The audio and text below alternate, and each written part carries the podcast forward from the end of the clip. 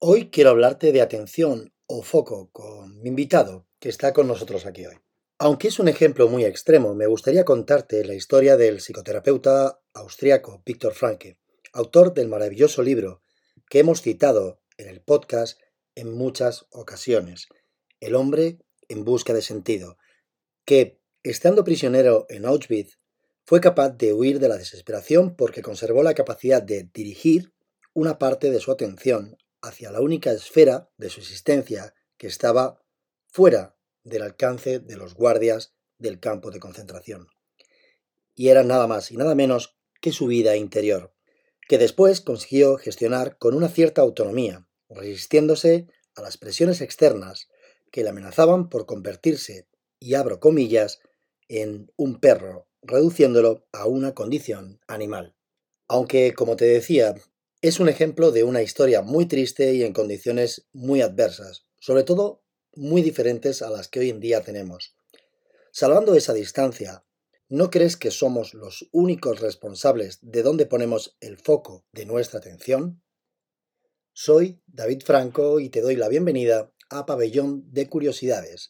Hoy tengo el inmenso placer de entrevistar a Albert Nugget Gudiño.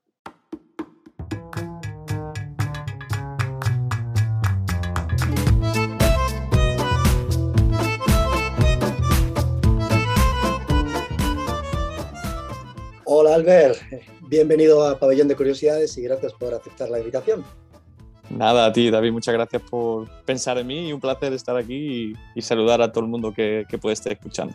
Genial. Digo, bueno, como este programa es de podcast y no solo subir los vídeos que estábamos hablando ahora, eh, para que la gente se haga una idea eh, de nuestro oyente. Albert, ¿tú has visto la peli de, de Disney, la de La Bella y la Bestia? Sí, claro. Bueno, la antigua. La antigua, la antigua. La antigua. que yo ya tengo una edad. para que os hagáis la idea, Albert es ambos. Es la bella y la bestia. y yo soy el otro oyente, el otro señor que está al otro recuadrito, que hace como el, el que hace de candelabro, que se llama Lumière. Sí, es así delgaducho y, y, pues eso soy yo. Bueno, lo, me lo tomaré como un cumplido, pero, pero bueno, creo, que tiro, creo que tiro un poco más por la parte de bestia en todas maneras. Por lo menos como come, por lo menos con cómo come, más o menos me veo reflejado, sí. Bueno, Albert, como es costumbre, y sé que a veces es una respuesta incómoda o complicada de definir, ya que somos al final la suma de muchas cosas y circunstancias. Pero para quien no sepa quién es Albert Noble Gudiño, ¿Nos podrías hacer una pequeña presentación de quién es eh, Albert? Sí, claro. Em, pues a ver, la, supongo que la parte donde la gente que me puede conocer o, si me buscan, lo que van a encontrar es que soy, eh, soy un aficionado atleta friki del mundo de CrossFit en muchos ámbitos y, y, en uno, digamos, el principal es que soy dueño de un box en Alcalá de Henares, CrossFit G2 Ah, que llevamos ya casi siete años operando. También soy atleta, que he competido ah, previamente en las categorías de RX Elite, por, por así definirlo, y ahora también de, de Master, de Master 35, que estoy, que estoy en, esa, en esa franja, ¿no? y también me pueden conocer o, saber un poco más de mí como mi faceta de, de pesado por las redes y por las competiciones, donde, donde actúo como comentarista. Y, y, también pues he hecho cosas para, para CrossFit con el Open, comentando o traduciendo un poco el tema de los Open Announcements. Ah, a veces hemos hecho alguna retransmisión de los CrossFit Games. entonces he hecho algunas cositas con, con CrossFit HQ de, de, esa manera para lo que es, digamos, la promoción y la, y la parte más deportiva del mundo de CrossFit también. Y, bueno, y hablo mucho de CrossFit eh, eh, en todos, los, todos esos ámbitos deportivos. así que, bueno, resumiendo un poco de, quién es Albert, lo que se dedica a Albert, eh, son, son esas facetas. Y, bueno, como bien has dicho, hay mucho más detrás de todo eso, pero, pero sí, digamos que lo, que lo que se ve, por lo menos en el, de, de forma más superficial, serían, sería eso. Genial. Me gustaría comenzar leyéndote un post que subiste a Instagram hace unos días y que nos pueda servir de arranque para nuestra charla. Escribiste algo así que cuando te sientes agotado, derrumbado, entra la duda y te cuestionas todo. Y eso es ahí ese momento cuando, cuando cuenta de verdad. Y si quieres, empezamos por aquí hablando sobre frustración, atención y foco. Esa sensación de cansancio, que aunque no lo crea la gente, suele ser más frecuente de lo que pensamos. Y en tu caso, Albert, eh, ¿cómo gestionas esos momentos en los que estás superado? Pues esto me parece un tema interesante porque en el mundo nuestro de CrossFit no, nos encontramos eh, cansados muy a menudo, ¿no? en, momentos como muy perjudicados a nivel de fatiga y también a frustración porque lo que hacemos no es fácil. Entonces, eh, hay, ese ámbito, ¿no? que es la parte como deportiva, donde nos encontramos de esta manera y también, pues, eh, como, como, empresario o como mm, pareja o como hermano o hermana, también nos podemos encontrar en estas situaciones. Eh, creo que tiene un buen forma de, enlazar en todos estos aspectos de la vida. Pero empezando por lo deportivo, muchas veces para mí se convierte en algo mucho más sencillo de lo que parece y es con, con, lo que es el diálogo interno. y ese diálogo interno, tanto en el momento de fatiga, de, que todos tenemos esa duda de por qué hago esto, de por qué me esfuerzo tanto, o la frustración, por qué no me sale, es eh, recordar una cosa muy sencilla y es lo privilegiados que somos, tan somos todos en, en, poder tener esta oportunidad de esforzarnos de esta manera, ¿no? Y, muchas veces es una forma de, gratitud, es una forma de, diálogo interno que es recordar eh, de que esto lo hemos elegido y, de que esto somos realmente afortunados de vivirlo en, comparación con otras, otras personas y las situaciones que tienen en su vida. ¿no? Em, sobre todo a la parte deportiva, cuando, cuando pienso de que y, uso a mi amigo Xavi Osa, si no sabéis quién es, como un buen ejemplo. O sea, yo, yo tengo dos brazos, yo tengo dos, dos piernas y, puedo hacer estas cosas. ¿Por qué me estoy quejando? ¿No? Es un poco esa volver a, volver a, a lo más básico, lo más primal eh, de, de, lo que puede ser la vida. y, y, en la parte de ámbito deportivo, pues muchas veces se tiene que reducir a algo así para que yo lo gestione de una forma mejor y, y salga adelante. ¿no? Entonces, eh, por ese lado, eh, eh, lo, veo y lo utilizo de esta manera, ¿no? de reducirlo a lo más básico, a lo más simple y, tener un, aspecto un poquito más, una visión un poquito más global de lo que realmente está sucediendo. Y, me suele salir una sonrisa por ello, como decir que... ¿De qué me voy a quejar yo? si, al final soy, soy privilegiado. En privilegiado en todo esto y, y solo el hecho de poder esforzarme de esta manera todos los días, de contar con un buen salud y, de poder seguir haciendo ah, lo que me gusta, pues eh, de, ahí ya como que cambia un poco el chip, ¿no? Y, se, reduce esa frustración, se reduce un poquito lo que es incluso la fatiga, porque se convierte en, en una elección, es una decisión que he tomado yo, por lo cual ya no me pesa tanto, ¿no? no es algo que se me ha impuesto, no es algo que, es un trabajo en el que no quiero estar, e, e, etcétera, ¿no? Entonces, eh, por ese lado, eh, digamos, la, parte más filosófica de lo que puede ser estos momentos, ah, lo, lo, utilizo de esta manera. Y, ahí también le, tengo que deber o, un poco lo que ha sido mucho la influencia en cuanto a la filosofía estoica, eh, que, quiero decir, no, no, me sé si decir que lo practico de forma diaria, pero sí que, sí que tengo mucha influencia en ello, dado que leo bastante, intento ponerlo en práctica bastante. y, creo que esto, esto, esta cosa que te acabo de comentar, pues es algo que se reduce también a una, un pensamiento, una manera de manejar una situación un poquito estoico, ¿no? De, sí, de darte un poco cuenta de, los privilegios y de los, de afortunados que somos y, y, ponerlo ahí. Y otra cosa, ahora me siento que estoy dando un monólogo, pero otra cosa que, que, has comentado es, que, me parece muy interesante por dónde va siendo. es, es, la parte de foco que también comentaste, ¿no? Porque, porque claro, frustración y, y esfuerzo y fatiga, pues lo veo como un poquito más unido pero en la idea de foco, esa concentración y esa forma de, de, concentrarse y de evitar distracciones, em, la verdad que es algo que, que, se me da como demasiado bien. Y, lo digo demasiado bien, no en la parte positiva, porque a veces puedo ser muy como, eh, decir, no sé cómo decir la palabra, pero como blindado, ¿no? Como de, de, no ver lo que tengo alrededor y mirar mucho a mi tarea o mira la, la, cosa que tengo delante y a veces algunas cosas se me escapan de, de, los lados, ¿no? Lo que está alrededor. Y tomando esta respiración, este momento de darte cuenta de lo, cómo es realmente la situación, hace que esa visión se abre un poquito y se convierte en, en una reducción de, de, revoluciones, ¿no? que también creo que es importante, porque muchas veces si estamos así tan concentrados y tan enfocados, aunque tiene sus puntos positivos en momentos puntuales, si estamos demasiado así, pues a veces se nos escapa otras cosas que son más importantes. Como decías ahora, como entrenador, hablabas en primera persona, como atleta, entiendo, eh, pero como, como coach, como entrenador, esa, fase hormética, esa parte de, ir poco a poco eh, gestionando esa frustración, ¿cómo gestionas esa sensación en los días estos que son días de mierda? En los mm. que, por ejemplo, tienes atletas en el box en los que no les sale nada, o atletas que puedas llevar una, una programación. Sí, em, y me alegro que lo has comentado porque también una, una, parte de mí que igual no lo he comentado antes es que tengo atletas tanto en el box, pero también a nivel eh, más uno a uno con, con, ciertas programaciones que les ayudo.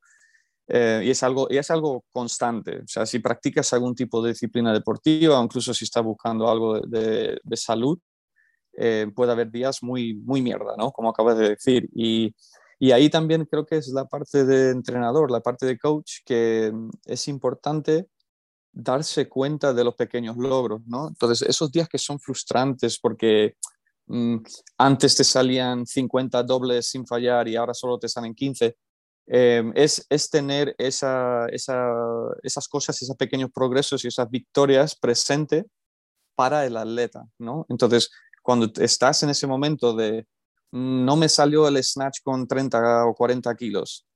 Sí, pero Juan, hace tres meses no podías ni siquiera hacer un overhead squat. Y tener esos, esos conceptos y, y tenerlo muy claro como entrenador, es, que, es que justo ese ejemplo que acabo de darte es que ha sucedido hoy, ¿no? Como, ah, el, snatch no me ha salido tan bien, pero eh, fulanito, es que en marzo no podrías ni siquiera hacer un overhead squat y ahora te estás quejando de no haber hecho el snatch con 40 o 50 kilos y de repente es, hostia, pues tienes razón, me has alegrado el día, ¿no? Entonces, esa, esa, esa sesión que, se que en un principio se, era un, un, una derrota, que era algo frustrante, que era algo, joder, cómo he peleado hoy, de repente te das cuenta de que, hostia, cómo he progresado, ¿no? Cómo ha progresado el atleta. Entonces, tener el, concepto también un poquito más amplio de dónde estamos, porque siempre en la evolución deportiva, el salud de cualquier persona, va a haber picos y valles, que aunque a lo mejor, ahora mismo estamos en un valle, pero ese valle está mucho más arriba del, del, valle anterior. Y eso también es pues tiempo y constancia y conocer al atleta, conocer a tus socios y, es una parte muy importante de la faceta coach que, que, lo tengamos, que lo tengamos, presentes para poder inyectar esos pequeños eh, manos de, de, seguridad, manos de recogida para, para, lo que son los momentos frustrantes, porque casi siempre hay progreso, ¿no? Solo hay que encontrarlo en el, en el momento difícil. Sí, desde luego, totalmente de acuerdo contigo. ¿eh? si te parece, hablamos de G2. Eh, ¿Cómo ha sido el camino y cómo decidiste montar un box? Y, y una pregunta que me parece súper interesante. ¿Cambiarías? Pues, vale, pues empezando por lo primero. empecé G2 con un socio que, que ya no está, nos no, hemos separado hace un año y pico, pero empezamos G2 porque estuvimos en otro box, algo muy común en, en el mundo nuestro de CrossFit, y, y, simplemente no estábamos a gusto, ¿vale? No, no porque lo hacía mal ah, eh, en, ese sentido, simplemente porque teníamos otra visión de cómo se podría hacer las cosas. Y, también tengo que decir que para mí personalmente tuve, una influencia, mi, primer contacto con el CrossFit fue en, California, que yo soy originalmente de California, nací allí, me crié allí, fui al instituto allí, fui a la universidad allí, um, pero siempre venía a España eh, para veranear con mi familia en Extremadura. Entonces, eh, mi primer contacto con CrossFit fue eh, en Estados Unidos con un box allí en mi, en mi ciudad materna y em, digamos que mi experiencia en ese box simplemente fue distinto, ¿vale? No voy a decir ni peor ni mejor, solo quiero decir que, que fue distinto. y, y, no, o sea, y me gustaba mucho. Me gustaba esa, esa manera de, de, comunicar lo que era la metodología y, veía que había una oportunidad para hacer esto aquí en Alcalá de Henares, donde, donde tenemos al box. Entonces empezó con esa idea. Yo en ese momento estuve trabajando de forma tres meses en Estados Unidos y el resto del año aquí de forma remota en, en, ah, en España. Entonces em, era necesario pues tener una persona o varias que, me que podía ayudarme con este proyecto para poder llevarlo a cabo. Y en ese mismo box pues encontré a mi, a mi antiguo socio y, lo montamos, ¿no? Solo con la idea de hacer las cosas de esta manera que, que, combinaba y, y, tenía la misma visión que yo en ese sentido. Y nos, y nos ha ido pues muy, muy bien. Tengo que decir que, que estoy muy contento y orgulloso de todo lo que ha sido G2 tanto antes como ahora. Y, y, nos ha ido muy bien aquí en Alcalá, aparte de que también fue durante este periodo, en los últimos pues cinco años o así, que, que ha florecido mucho el mundo de CrossFit y, se ha comunicado de manera muy bien, yo creo, aquí en España el crecimiento y, y ha habido bastante oportunidad a nivel económico.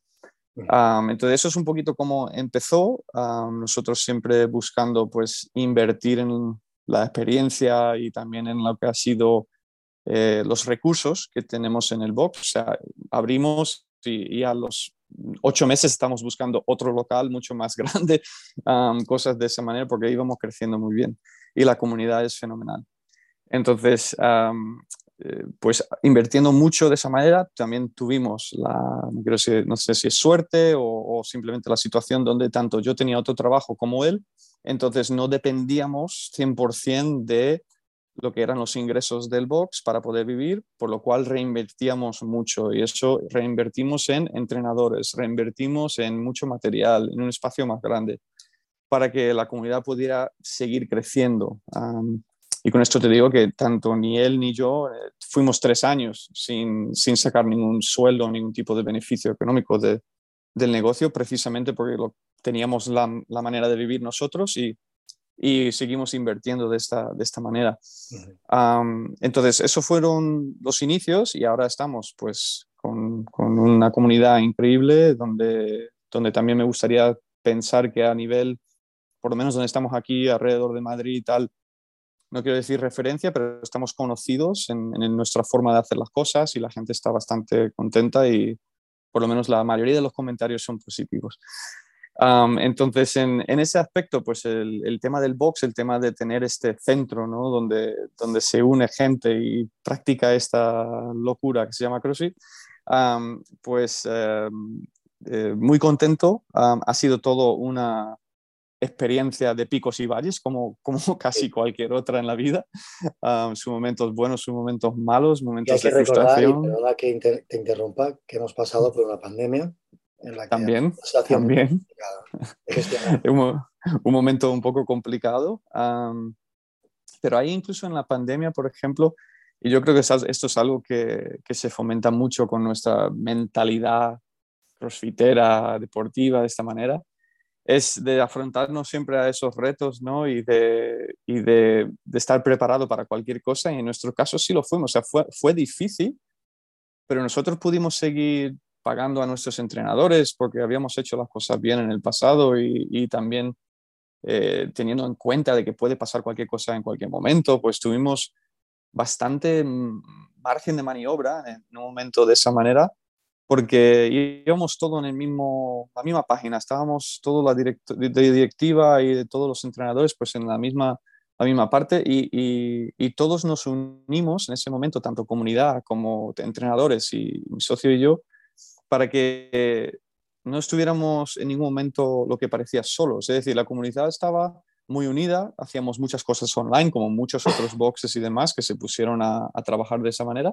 Y nosotros hicimos lo mismo y, tuvimos una lista de espera cuando se podía abrir de nuevo. Y, es, y es por, lo, por lo mismo, ¿no? De que se comunicaba valores más de lo que es una mensualidad y que vengas a usar este material, sino que hay un, hay algo ahí incrustado en lo que es formar parte de esto que tanto los que estaban querían mantenerse y los que lo veían de fuera pues también querían unirse. Así que aunque a pasar pandemias y todos los picos y valles que eran posibles durante esta, esta historia, ah, para contestar tu, tu, otra pregunta, si cambiaría, eh, para nada. No, no, cambiaría el viaje para nada. Creo que la mayoría de gente que abre boxes diría lo mismo, aunque termine mal o termine bien.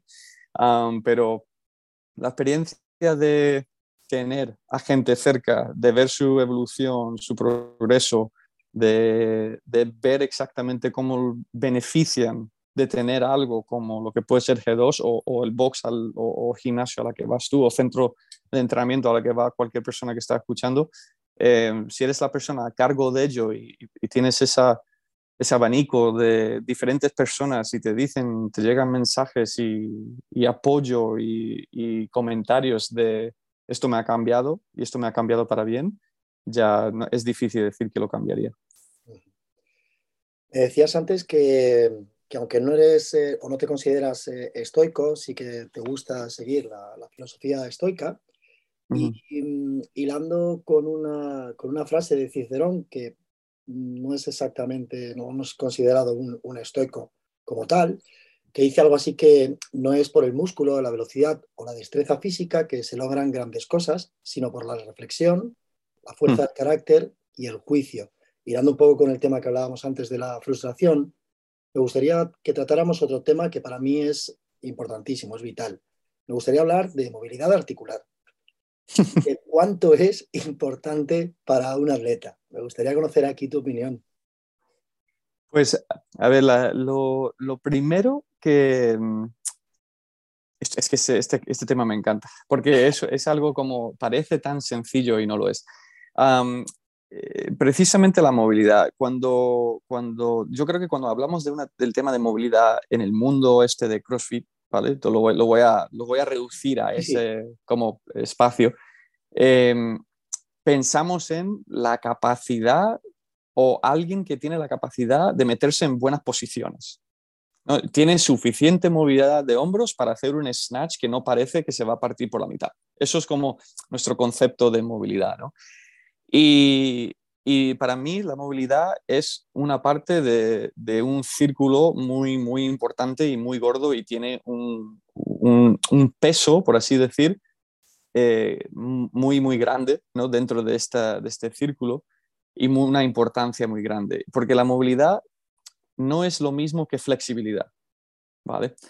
La movilidad para mí para definirlo un poco y después daré por qué me parece importante definirlo para cómo lo veo yo, y es que eres capaz, tus articulaciones son capaces de moverse dentro de, un rango sano para hacer la actividad que buscas hacer, pero también que tengan la fuerza suficiente de mantenerse en ese rango para no hacerte más daño. Entonces, para mí eso es movilidad. Una cosa sin la otra no, no, no sirve de nada.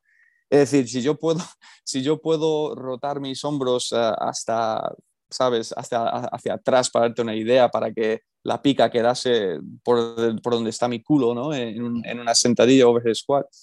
Em, si, no estoy, si no tengo suficiente fuerza en ese rango para mantener una carga, puede ser hasta peligroso. Entonces, em, para mí la movilidad es una combinación de eh, capacidad de meterse en una posición, pero también la fuerza suficiente para mantener una carga en esa posición. y, y, para mí es fundamental, como cualquier entrenador que, sepa de lo que está hablando, o por lo menos mi opinión, eh, que te diga que eso es necesario, importante para cualquier, eh, digamos, cualquier objetivo que podemos tener en el box, ya sea salud pero sobre todo si estamos hablando de rendimiento. salud, por supuesto.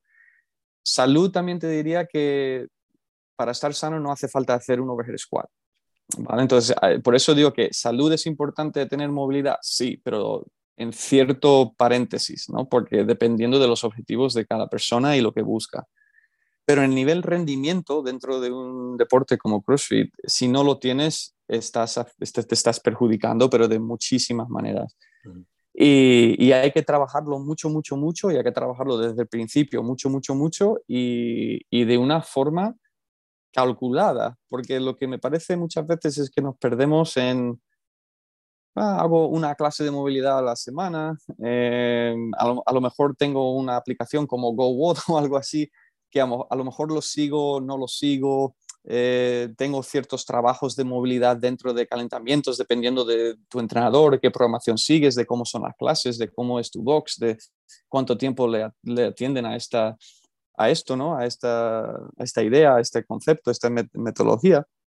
Pero lo que está claro y lo que tengo muy, muy claro es que una falta de rango de movimiento articular te puede causar muchos problemas. Y muchísima gente con la que trabajo es precisamente por eso, porque, porque han intentado hacer cosas antes de, que deberían por una falta de rango. Y después, por otro lado, pues una falta de fuerza o resistencia para llegar a hacerlo. Y te, voy a poner un ejemplo muy sencillo. El peso muerto. Dices, bueno, peso muerto, ¿qué, movilidad necesito para el peso muerto? ¿no? Pero sí, esto es... claro, pero precisamente, si tú tienes una persona, ahora hablando de un tema como cualquier cliente que te puede entrar en el box, no, no, de, un, no de un deportista de élite, pero si tú eres un entrenador y, y una persona te entra por la puerta y no pueden agacharse para atar los cordones de sus zapatillas, ¿por qué le estamos haciendo tirar con X kilos desde el suelo si tampoco deberían de estarlo haciendo, ¿vale? Y eso sí puede ser un tema de movilidad. Ah, y, mira que es un, movimiento de estos grandes, ¿no? Como un eje muy grande ahí a la cadera y demás. Entonces, también estamos hablando de ese tipo de movilidad de, si tengo la capacidad de meterme en esa posición y llegar sin dolor, ¿vale? Y aparte, pues después aguantar una carga eh, dentro de lo que es el rango de movimiento. Así que eh, eso, eso es algo que lo llevo muy dentro. llega a, a, mí a base de, primero, ver los beneficios de tener una movilidad adecuada, de tener un cierto trabajo muy, muy largo que he hecho para corregir descompensaciones, para tener una eficiencia y poder eh, seguir haciendo lo que me gusta hacer dentro de, este mundo. Y, creo que es algo que se tiene que atender muchísimo más, pero darle, le damos muchísimo más importancia ya a un nivel generalizado dentro de, nuestro mundo de, CrossFit, entrenamiento funcional, llamarlo como quieras, que se habla mucho, pero después no veo que se hace tanto. es mm. verdad. Además, ¿crees que la movilidad toca un poco el ego? Me refiero al ego del, que le gusta levantar pesado em, y, cuando se le dice, mm, yo de ti vendría más a movilidad. Sí, efectivamente. Y, y, mira, yo también he pecado de esto. ¿vale? Porque al final, pues todos tenemos una cantidad, una, un, tamaño de ego y, me ha costado mucho irlo reduciendo, pero considero que he podido reducirlo bastante. Pero sí, eh, es mucho más divertido ponerte a hacer cleans o snatch o lo que quieras de sentadillas, etcétera, y ir subiendo de peso sin preocuparte demasiado por lo que es cómo, cómo lo estoy moviendo. Preocuparme más por cuánto muevo, no cómo lo muevo, ¿no? Y, aunque he pecado de estos en, en muchos momentos, algo que, he utilizado mucho y la gente a lo mejor me puede pensar, sobre todo lo que me ven ahora, ¿no? Yo me llevo grabando yo mismo eh, antes de que existía Instagram, ¿vale? Y, y era porque estaba después de cada movimiento, después de cada levantamiento, eh, reflexionando, mirando, analizando cómo lo estaba haciendo para ver los fallos. y, sí, está guay porque después tienes algo para después subir si quieres, pero no era su función eh, desde el principio, su, función era ver qué estoy haciendo mal. Y, y, en función de eso, pulirlo mucho, mucho, mucho, mucho. Y, y, yo a día de hoy, teniendo las lesiones que he tenido y lo que he sufrido de, de, de como cualquier otro deportista, sé que la única razón por la que con 37 años puedo seguir levantando lo pesado que puedo, compitiendo de la forma que puedo, es porque me cuido mucho cómo me muevo. Mucho, mucho, mucho. O sea, mucho. Cuando digo mucho, me refiero a la primera hora de mi día. Eh, y después, dentro de los entrenamientos, también está muy cuidado cómo estoy haciendo las cosas. Y si tengo que parar porque no lo estoy haciendo de manera adecuada, lo paro no dejo que mis ganas, mi ego, que alguien me gane, me, me pare de, o, me perjudique a la hora de seguir ejecutando, porque sé que a la larga no me renta.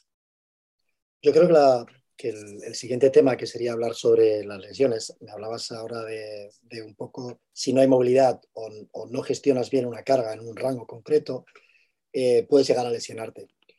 Pero también hilando un poco con el tema inicial que hablábamos de, la frustración, em, ¿cómo crees que, tienes que decirme aquí? Eh, ¿Cómo poderla superar mentalmente, las, eh, las lesiones?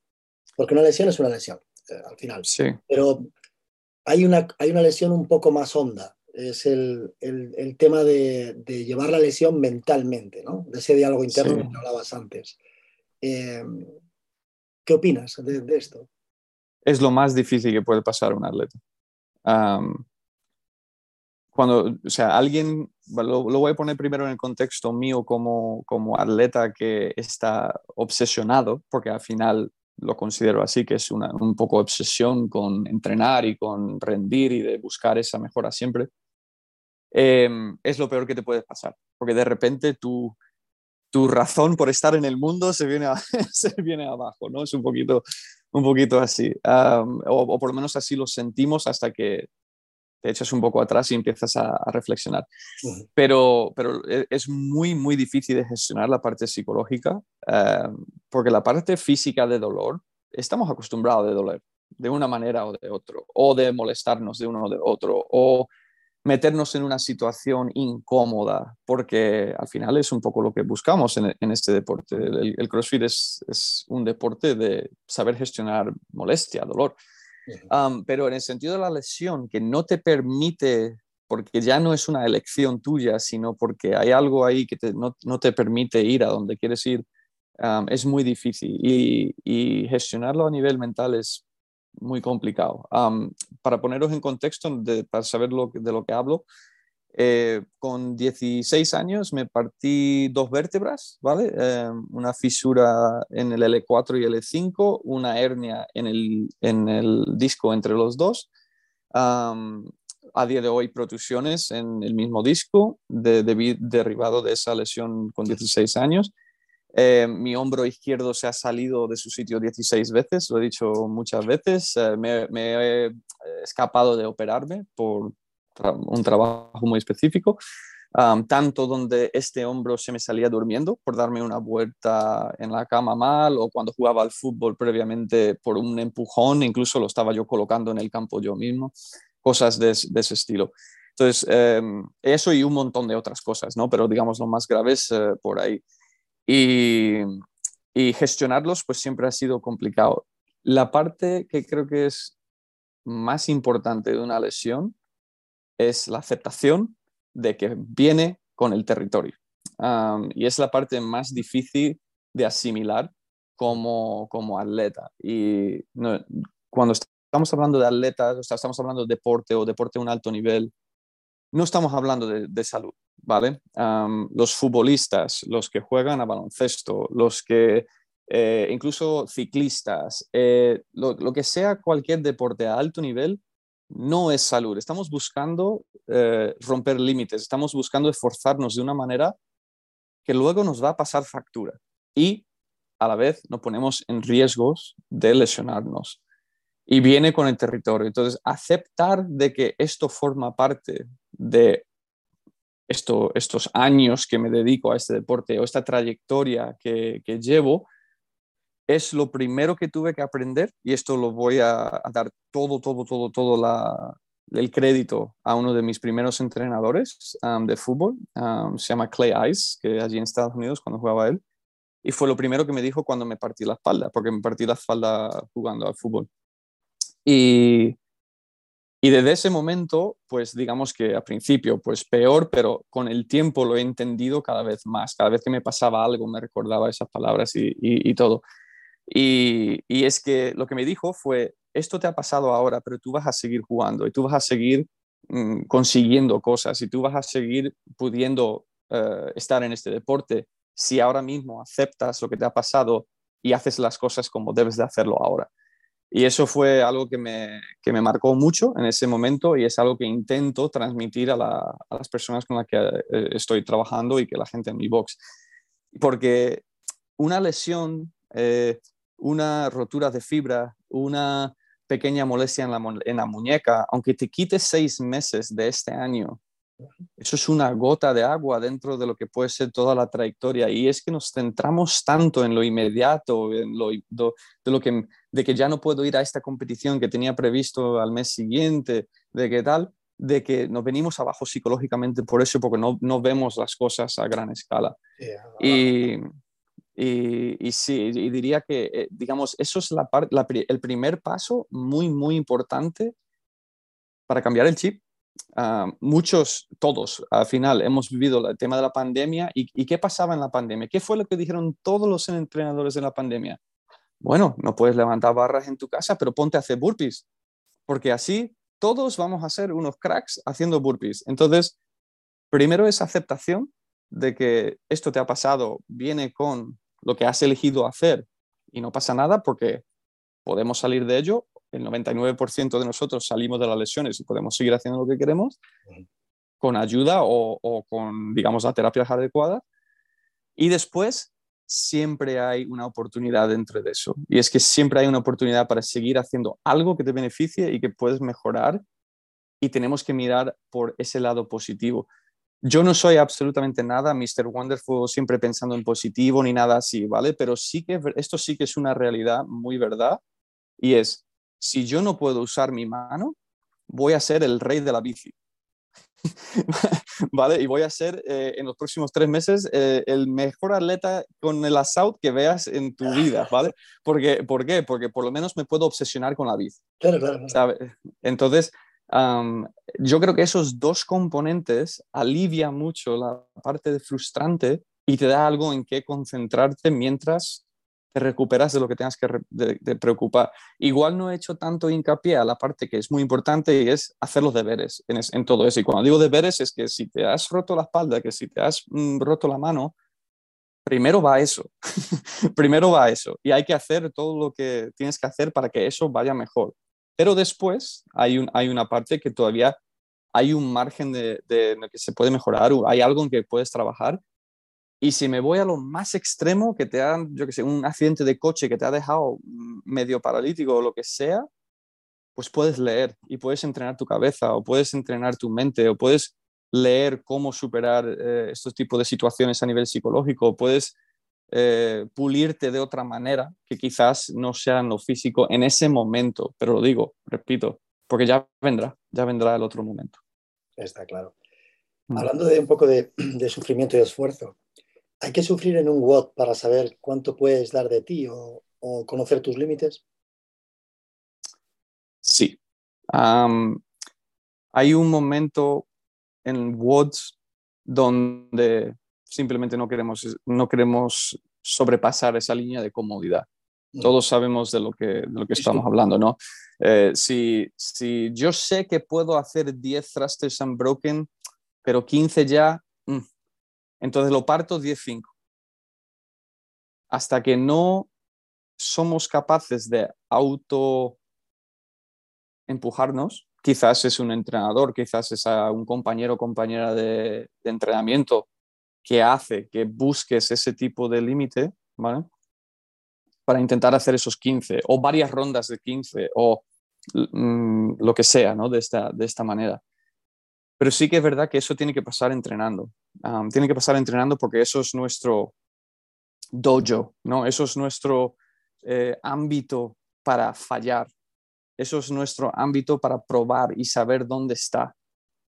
Y después viene la parte importante que mencionaste antes, que es la reflexión de lo que ha sucedido, sea grabándote, sea simplemente, por ejemplo, algo que también he utilizado durante mucho tiempo es un cuaderno de, antes y después de entrenamiento de cómo ha sido la sesión y, de cómo ha ido enfocado, cómo ha sido mi diálogo, en saber y ser muy honesto con uno mismo.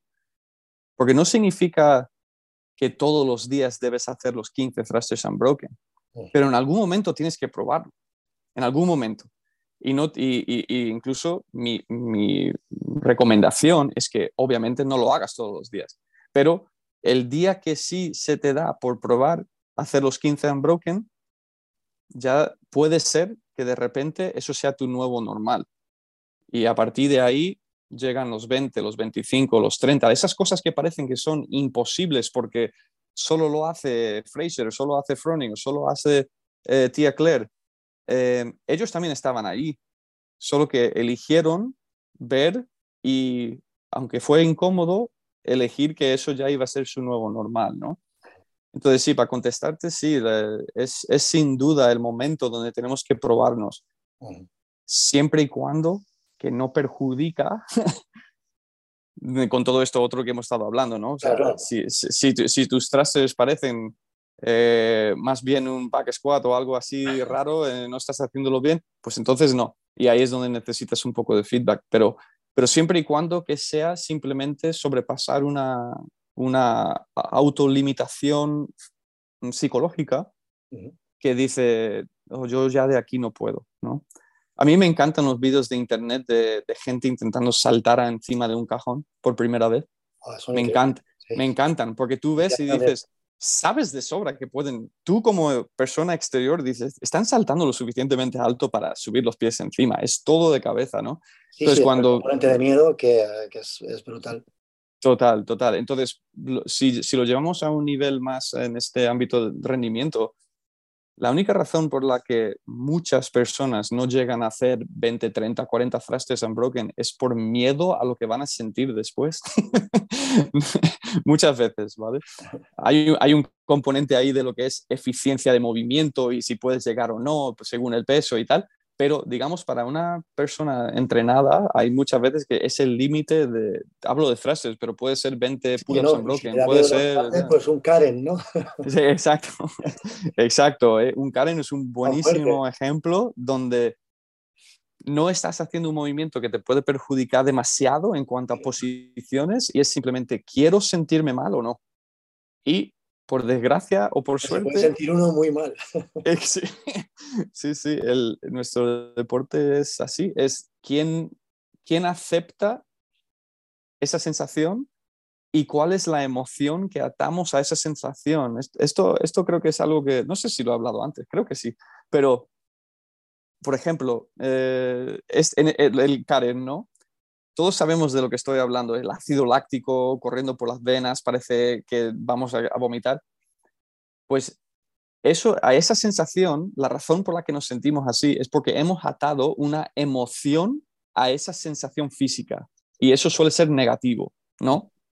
Eso es un mecanismo que tenemos para protegernos a nivel, a nivel físico. Pero si somos capaces a base, a base de entrenar, a base de reflexión, a base, a base de meditación, decir, esa sensación no tiene por qué ser malo. Yo sé que mi cuerpo está respondiendo de esta manera, pero la parte negativa lo pongo yo gratuitamente. Entonces, si yo puedo dar la vuelta a eso, sacar una sonrisa cuando peor me siento, pues muchas veces te salen 10 reps más, 5 más, 20 más, dependiendo de quién eres, ¿no? Y, esa parte de atar la emoción a la sensación eh, es muy importante. otro ejemplo de esto son baños fríos, eh, una ducha fría, baños de hielo. Estamos esta sensación, es una, una, parte es la sensación física que está sucediendo y otra cosa es cómo yo me estoy hablando, el diálogo interno y cómo yo estoy atando una emoción a esa sensación. Y también, pues por eso hay tanta práctica ahora también de esto, ¿no? De, baños fríos, de baños de hielo de la respiración, de cómo conectar con nuestro sistema nervioso y también a nivel psicológico de lo que está sucediendo físico y separarlo y, ponerle, digamos, otra cara a lo que está pasando en nuestra vida. Entonces, eh, yo creo que todo eso está muy bien relacionado con, con el mundo de, de, de, CrossFit, de entrenamiento funcional, porque, porque es lo que hacemos en el día a día. Me gustaría hablar ahora de un componente que creo que es indispensable y que eh, aúna todo lo que estamos hablando que es el compromiso. El compromiso como atleta. ¿Qué importancia le das a, esta palabra? Uf, básicamente sin compromiso no eres atleta. y, puedes cambiar atleta por muchos otros eh, títulos o, formas de, ser, ¿no? Pero en tema atleta es compromiso porque hay, hay muchos compromisos, no es solo uno. te, tienes, te tienes que comprometer a eh, el día a día, a lo que es la, lo que es la constancia porque nada se consigue en una semana, en un mes, eh, ni en dos, sino es, todo eh, se consigue a largo plazo. te tienes que comprometer con, eh, sea un entrenador, entrenadora, alguien que te está llevando para ser una persona a la que está abierto a recibir instrucción. Que muchas veces es algo, la parte más difícil de, de, yo no lo sé todo, voy a ir un poco de fe y de ciegas con lo que tú dices, por lo menos por un tiempo, para ver si me funciona y, y como entregarte, ¿no? Como atleta al proceso. Y eso es un compromiso también, porque al final tienes muchas opciones y, te comprometes a una. todos sabemos lo que sucede si cada tres semanas o cada mes estás cambiando de, programación o de box o de coaches. Al final no hay nada constante y vas a, vas a tener poco o ningún resultado. Y, eso también es compromiso hay compromiso en, en, cuanto a tu gestión de tiempo eh, y, de, y, en tu estilo de vida, eh, de, tu pareja, tu familia, de, cómo gestionas toda esa parte fuera del gimnasio y, y, de cómo es de importante y cómo buscas los tiempos para esa gestión. También hay un compromiso ahí importante. Y también creo que, que hilando con eso es que ser atleta en busca de algo de rendimiento lo más alto posible eh, es algo 24/7. O sea que no es una cosa que solo puedes hacer durante dos o tres horas en el box, es algo que, que se vive y por eso tan poca gente llega a conseguirlo, porque, porque no entienden que los otros 20 horas al día eh, también estás dedicado 100% eh, a recuperar, a comer bien, a preparar las cosas para el día siguiente, la parte mental, la parte de sueño hay mucho, mucho detrás y, aunque parece que los mejores del mundo lo hace tan fácilmente, están tan entregados, tan 100% dedicados a su, a su profesión, que eso es la razón por la que siguen ganando o siguen destacando o consiguen llegar a donde muchos solo, solo pueden soñar con llegar. Así que la palabra compromiso es, tiene que venir de serie. Ah, y, y, quizás sea una de las cosas más difíciles de, de realmente conseguir o de ser o de, o de, o de poder aplicar dentro de este proceso a, nivel atleta. Siguiendo por ahí, eh, me gustaría tratar otro tema y es eh, el tema de las excusas. Em, al final, eh, intentar es mentir. O sea, me refiero a que, mm. imagínate que tienes unos atletas que hay que hacer un squat clean y, claramente pues, se está rompiendo el paralelo y le estás diciendo al atleta que, que baje un poquito más esa sentadilla y te dice, no, no, es que no puedo, es que, como te decía, intentar es mentir. Creo que es un, es un elemento de, imprecisión que nos proporciona una excusa. ¿Cómo luchas tú frente a una excusa de esas que tenemos todos? ¿eh? Yo, yo soy primero, todos los días. ¿Cómo evitaríamos esa procrastinación?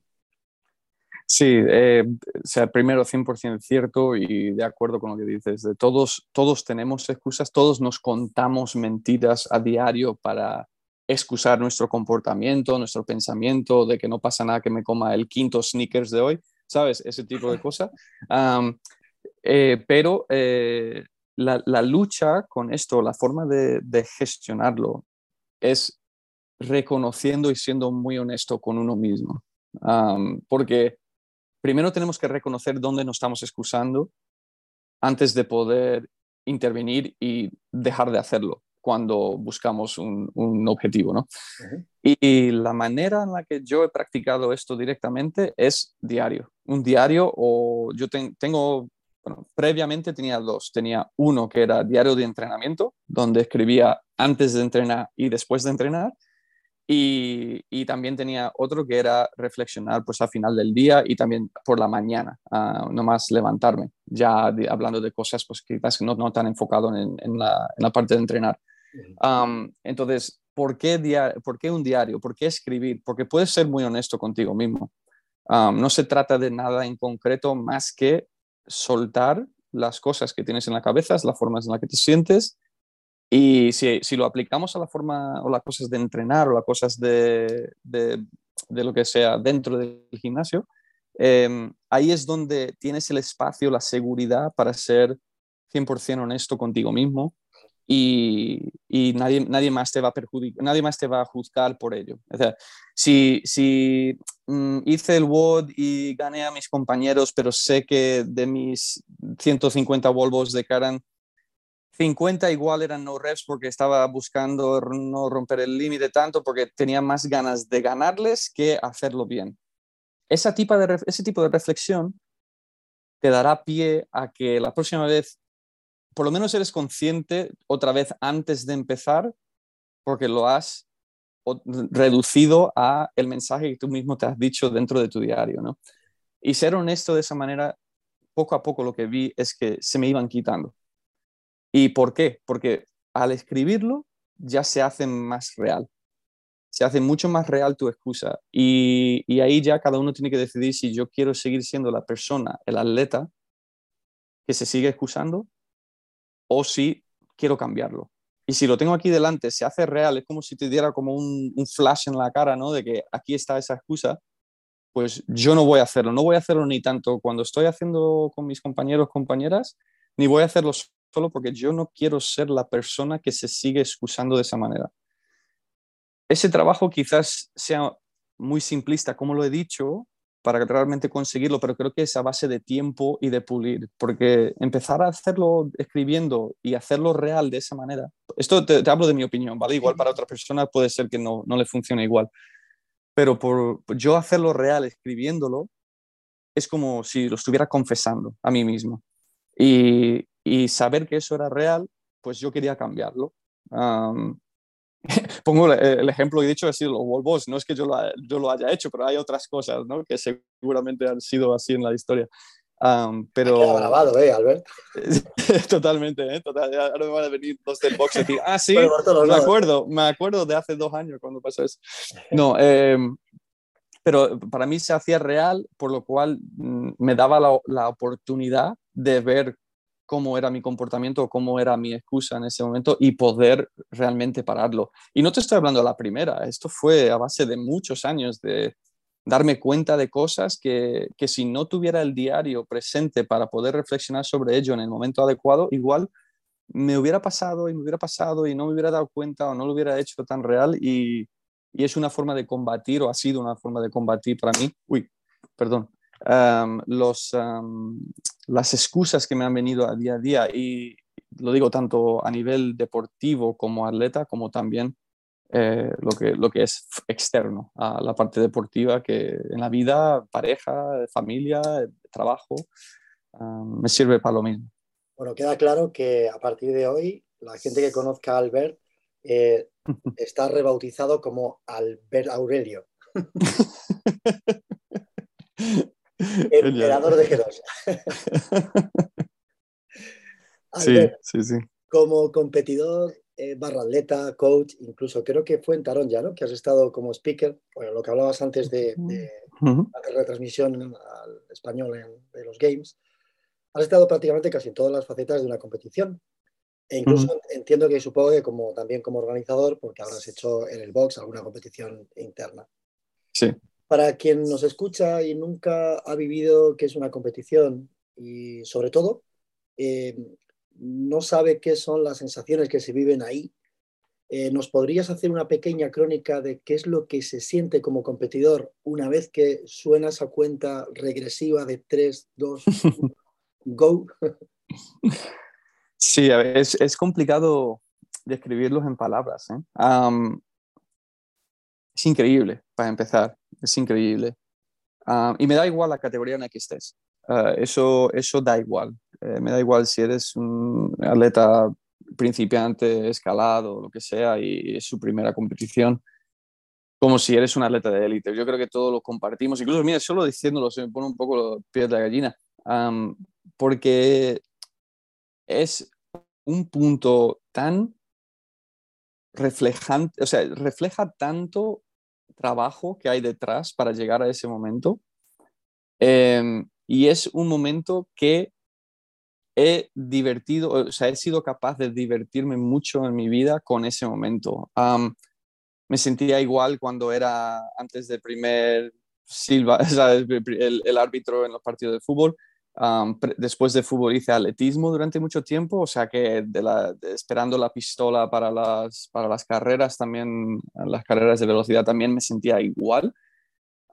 es una montaña rusa de, emociones Y para mí es uno de los momentos en que te sientes muy, muy vivo, ¿no? Muy, muy de que estoy aquí, estoy en este planeta y voy a ejecutar algo muy importante para mí. Entonces, es un momento también privilegiado, o sea, eso también creo que es importante decirlo porque no todos y todas somos capaces de hacer eso, eh, eh, dependiendo de nuestras circunstancias. entonces, también es un momento de, que puede ser muy difícil para gestionar para mucha gente, eh, dependiendo de cómo gestionamos los nervios, el diálogo interno. Pero para describirlo un poco, es lleno de energía, ah, es, e, estás como lo más, como rebosando de gasolina lo que sería tu depósito ah, en ese momento de, adrenalina y de nervios, porque, porque hay, hay, hay gente a tu alrededor que están buscando ganarte. lo, que quieren, lo que quieren es ganarte. Hay mucha gente, en sobre todo en el mundo de CrossFit, es como, no, tú contra ti mismo, y eso lo entiendo un poco en el día a día, pero en una competición no es así. Una competición, tú estás compitiendo contra los demás. y eso, eso hay que tenerlo claro.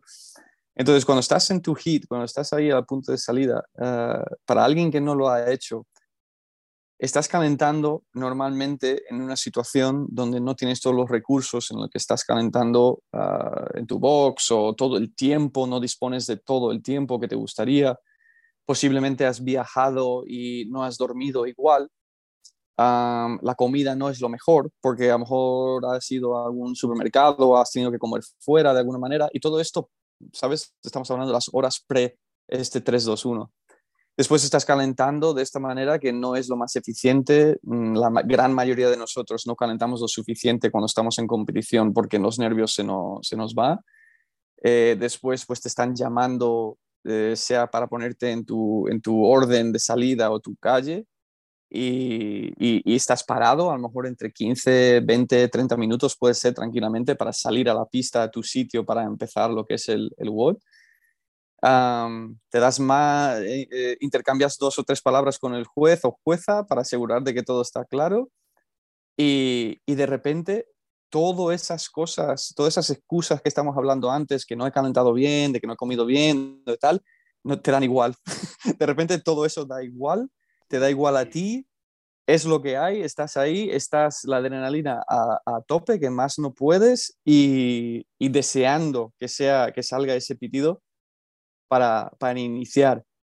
Y, y, ahí ya, a partir de ahí, es como, eh, después de ese 3-2-1, para mí por lo menos, casi no me acuerdo nunca de lo que ha pasado después, sino esto es todo un 100% enfoco de, de, intentar cumplir con la tarea que, que, te han puesto delante de la mejor manera posible, de que no eres ni casi consciente, eres muy, em, no, no, quiero decir víctima, puede ser víctima o puede ser alguien que se ha aprovechado de todo lo que has trabajado previo. Y por eso la parte de entrenar es tan importante, de, de también ver la competición como una habilidad y de cómo, cómo competir también es una habilidad y, que también hay que trabajarlo dentro del box, dentro de todo lo que se pueda dentro de estas circunstancias. Eh, pero, empiezas a ejecutar y hacer cosas casi sin pensarlo, porque, porque lo único que, deseas es hacer. Y, voy a usar un ejemplo muy sencillo que, que le pasó a, a, Silvia García, a, Sepius, en, en, estos últimos semifinales, que, que, ella sabía eh, uno de los WODs que le tocaba y en su box, eh, practicándolo y practicándolo, lo hizo en seis minutos y pico eh, de las cuerdas con la carrera, ¿vale? Pero en competición en sitio lo hizo en cuatro minutos y algo. O sea, lo, había rebajado como dos minutos. Pues piensa que aunque tú sabes lo que hay, lo has practicado y tu mejor marca son seis y pico, pues para, para entender cómo es esos cuatro o cinco minutos en otra situación donde hay, está la presión real encima de lo que somos capaces de hacer. Y eso es algo muy bonito. Hablamos además de un WOD mega sprint que no descansas en ningún segundo. Porque te plantees mirar arriba la cuerda, a ver, uy, esto está muy alto, se va, se va el bot. Se te va, se te va. Entonces, rebajar ahí dos minutos, eso es una locura. Sí, y, yo creo que eso se debe precisamente a que no se puede replicar 100% lo que uno o una siente en, en lo que es competición, aunque lo practiques. Entonces, por eso es tan bonito y por eso no, nadie o ninguno de nosotros somos capaces de realmente vivirlo a no ser que estemos y nos metemos en esa, en esa situación. Y, bueno, si, si es de interés de alguien que, le gusta este mundo, le puede servir de mucho para, vivir una experiencia y, y, simplemente también darse cuenta de lo que es capaz. Mm. Pues si te parece, mira, para no tampoco robarte muchísimo tiempo, vamos a pasar a, la última parte de la entrevista y me mm. gustaría que nos adentráramos en una parte un poco más personal. ¿De acuerdo? Eh, siempre hago tres preguntas al invitado eh, que son un poco más íntimas sobre sus gustos o creencias. La primera es la misma. Eh, ¿Qué libro o libros tienes ahora en la mesilla de noche, si es donde tienes los mm. libros que lees? Y de los libros que has podido leer, ¿qué tres nos podrías recomendar y, por qué? Vale. Ah, pues mira, ahora mismo eh, la que me estoy leyendo es eh, Reina Roja de, Juan eh, Hurtado, ¿es? ¿No? El, escritor. ese es el que tengo ahora mismo en la mesilla, creo que está aquí atrás. y, y me parece curioso el dato, porque yo he sido muy de libros de autoayuda y alguno que os voy a recomendar va a ser algo como orientado en ese, en ese aspecto, ¿no? pero, pero comenté este precisamente y empecé a leer esta crónica de, de Hurtado porque me parece muy importante la ficción. creo que también muchas veces en nuestro mundo de siempre buscar la mejora y siempre desarrollarnos mejor y tal, pues libros de autoayuda y de reflexión de esta manera son importantes, pero también es muy importante eh, la creatividad, es muy importante la, la, fantasía, es muy importante, sí, totalmente. Entonces, que, no lo, que no lo tengamos como fuera de, de lo que es este, eh, nuestro alcance, ¿no? de lo que es, nuestro tiempo invertido. Em, también previo a este, porque fui de viaje hace poco y me, un, libro que me leí muy rápidamente, pero es interesante, es, eh, es el de Kurt Vonnegut, que es de Slaughterhouse Five. Lo siento, no sé ni idea cómo, cómo sería la traducción a español, um, pero Kurt Vonnegut es un, uh, un, escritor americano muy, muy conocido por ser increíblemente raro um, en, su, en su escritura. Um, y, se trata de la Segunda Guerra Mundial y de un poquito las, las eh, ¿cómo diría yo? Como las presiones y las, los daños psicológicos que puede hacer eh, el tema de guerra, que ahora mismo no nos vendría mal tampoco recordar. Y, bueno, esos dos, eh, esos dos libros han sido los más recientes y, el previo a eso, que bueno, ahora que no sé si estoy contestando a tu pregunta, ¿últimos tres libros me has dicho? No, no, no, simplemente era, era, qué tres libros nos podrías recomendar, pero que me parece bien. Ah, perdón. Eh, no, se me ha ido. no hay ningún problema. vale, vale. Bueno, yo estaba, yo estaba eh, había entendido mal la pregunta o no me enteré y estaba diciéndote los últimos tres que había leído. Pero bueno, ya sigo por esa línea. La, otra, parte, la otra parte es el de Ryan Holiday, um, que puede ser también un poquito más conocido, sobre todo si te gusta el mundo estoico, eh, la filosofía estoica, que es el um, Stillness is the Key. O sea, esto lo, lo estoy leyendo en... De la Eso es. Um, que también, uh, también me parece interesante. Pero bueno, en, ahora ya contestar la pregunta de, de verdad. Eh, creo que para, para la audiencia que me puede tomar un poquito más en serio la palabra, uno, de los, libros que sí recomendaría sería eh, El obstáculo es el camino. también es de Ryan Holiday, es uno de los primeros que, creo que publicó.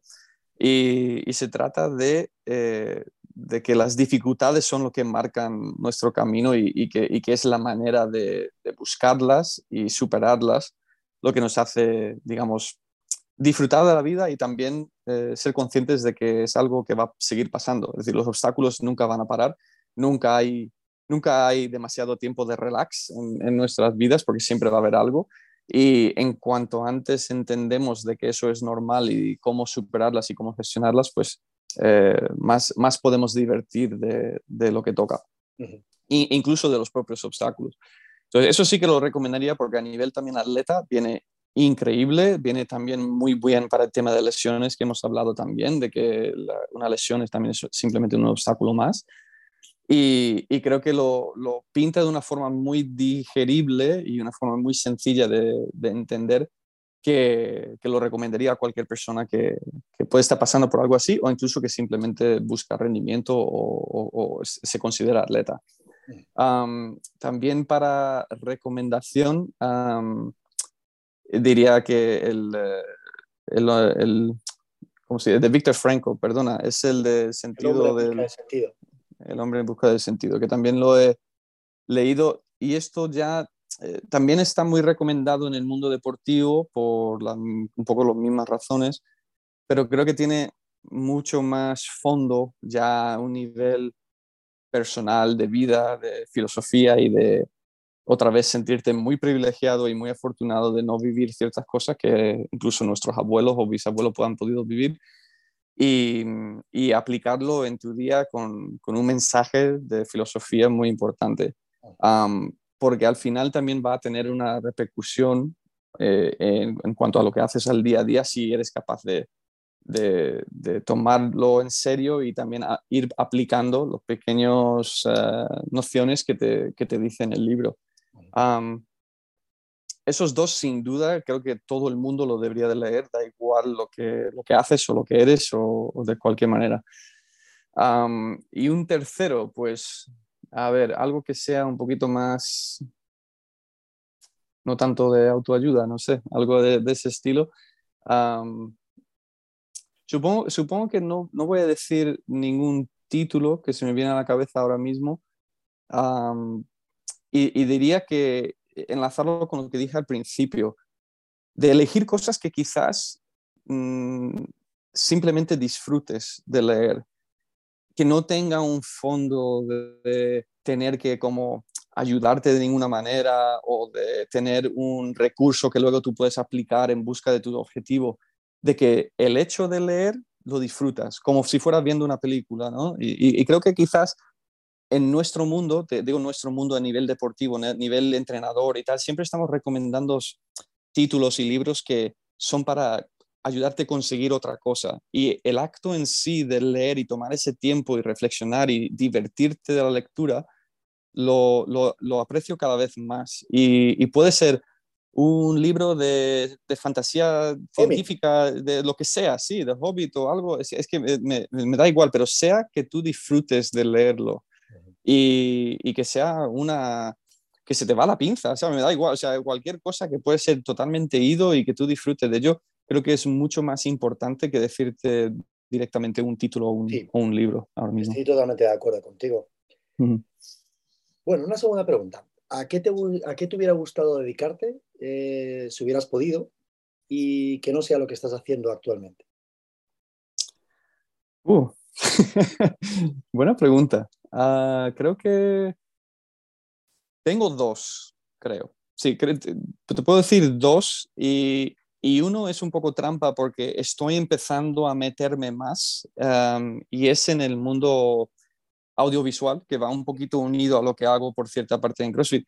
Pero, pero hace muchos años estuve, en, cuando estuve en, en el instituto de allí en Estados Unidos, me metí muy dentro del mundo de, de videógrafo, de, crear vídeos y de aprender a cómo contar una historia de una manera visual, de una manera con, con vídeos. Y creo que si hubiera tenido los recursos en ese momento para seguir esa línea, igual lo hubiera estudiado más. Lo que sucedió es que me metí mucho en el mundo de deporte y elegir el mundo de deporte donde pues básicamente no podía dedicar a otra cosa pero ahora mismo esos intereses se están volviendo muy, muy fuerte y además eh, estoy metido en proyectos que incluyen este tipo de desarrollo, porque creo que la habilidad, tanto como un autor, pero la habilidad de contar una historia con un mensaje de forma visual, con su música, con su tono, con sus imágenes, eh, me parece increíble. Y disfruto mucho del cine, disfruto mucho del teatro.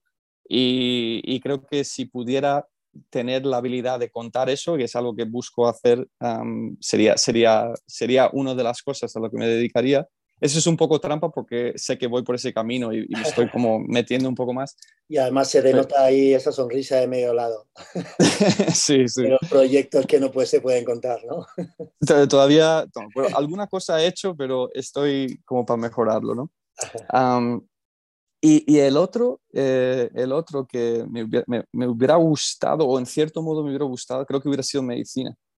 Em, medicina en el sentido de, de, ayudar a un nivel muy básico, pero tener la capacidad de realmente ayudar. A mí me, a mí me alucina eh, si ves algún documental de esto y es que soy, estoy fatal con los títulos y los nombres, pero me encantaría poder recomendarlo a la audiencia. Y es, eh, por ejemplo, un médico chino que va a África, empieza a operar sobre gente que tiene cataratas y cambia la vida a la gente solo con esa habilidad y opera a, no sé si era 100 personas al día o algo como de esta manera y dices, aquí lo tomamos en el primer mundo como algo tan básico, bueno, tienes cataratas, te operas y ya ves, y ya ves, ya ves de nuevo como bien. Y, y tener esa capacidad de, de ayudar a una cantidad de gente enorme en este mundo que, que no tiene ese tipo de recursos, me parecería algo de lo que es una vida muy, muy digna de, de vivir. Y, y, supongo que quizás es un poco eh, sueño porque sé que no lo, no lo estoy haciendo o que no alcanzo a hacerlo, ¿no? Pero me parece algo que si pudiera hacerlo lo haría o que si pudiera volver atrás igual hubiera elegido ese camino también. Muy interesante. Albert, la última ya, y ya te dejo de dar la brasa. No, tranquilo. Si te encontrabas con el Albert de, que tenía 20 años y con el bagaje que en día, ¿qué le dirías? ¿Qué te gustaría? ¿Te gustaría cambiar algo? Oh, el Albert de, Uy, madre mía, con esto que se estoy dando. Bueno. Te has puesto hasta nervioso. Eh, eh, sí, totalmente. El, el Albert de 20 años era muy idiota. era muy, muy idiota. Ah, me río porque es que, madre mía, las cosas que, que se hace de, de, con esa edad. creo que, a ver, ahora, ahora, que lo paro a pensar en serio, eh, ¿qué si cambiaría algo en 20 años. mira, con 20 años yo era muy bohemio, muy, muy bohemio. Vivía bastante el día a día. Era deportista, pero, pero y, disciplinado. eso creo que, ha venido de mí, pues, por, por cómo me han criado. Pero vivía, vivía mucho el momento. entonces, por ese lado, creo que diría que no cambiaría nada, porque, porque era muy feliz con hacer las cosas que estaba haciendo en ese momento, la universidad, jugando al deporte y haciendo las cosas. Quizás lo único que cambiaría es eh, un poco lo que venía incrustado en cuanto a valores por donde estaba en ese momento, ¿vale? Los valores de, con la que, que me he criado yo en Estados Unidos y la, el conflicto un poco con las cosas que veía aquí en España, me hubiera gustado quizás cambiar eh, un poco lo que me parecía importante en cuanto a relación economía y las cosas personales. Eh, lo, que, lo, que, quiero decir con esto es, eh, en ese momento quizás había un Albert que valoraba eh, mucho mm, que el que veía un BMW por la calle, porque en la sociedad americana eso se premiaba mucho, ¿no? Em, y, y, quizás hubiera como obviado un poquito esa parte, porque hubo un poquito de deseo ahí de ver cómo me hago yo la vida, a ver cómo me gano dinero y tal. Y aunque vivía mucho el momento, eso siempre estaba como ahí pendiente y siempre había como unas nociones de qué vas a hacer con tu vida para ganarte dinero y igual hubiera tomado una decisión, es una manera distinta de, de, ver las cosas para que no eh, siguiera o no tomase decisiones que fuesen hacia ese objetivo y hubiera ido a por otras. Entonces, ya sé que eso es un poquito ambiguo, que es un poquito general, pero, pero va por ahí un poco los tiros. Yo creo que lo, lo hice bastante bien, pero, pero si hubiera que cambiar algo o mirar algo atrás, diría un poco, pues, pues eso, ¿no? De no dejarme llevar por, por ciertos eh, valores que ya no encajan. Bueno, Albert, hemos llegado al final, mm. pero antes de despedirnos me gustaría que, que nos dejaras tu perfil o de redes sociales o dónde puede encontrarte eh, la gente si quiere contactar contigo. Pues perfectamente. Mira, en Instagram es donde subo más o menos cosas día a día. es arroba albertcfg2. Me puedes encontrar ahí. Y también, pues, alguno de esos proyectos y cosas un poquito más elaborados lo tienes en, el canal de YouTube que, que es uh, albertn.g. ¿Vale? Uh, los, los iniciales. Ah, en, ah, en, YouTube, que ahí sí que voy subiendo alguna cosita un poquito más interesante.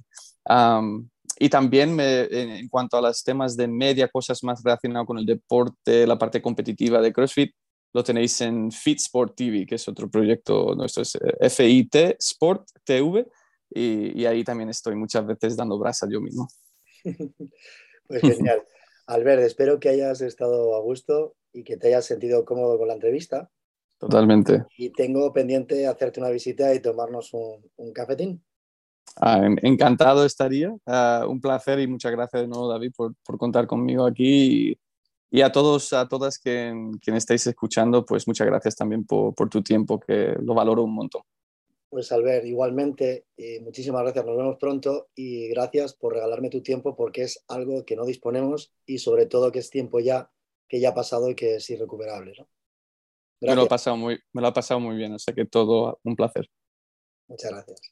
A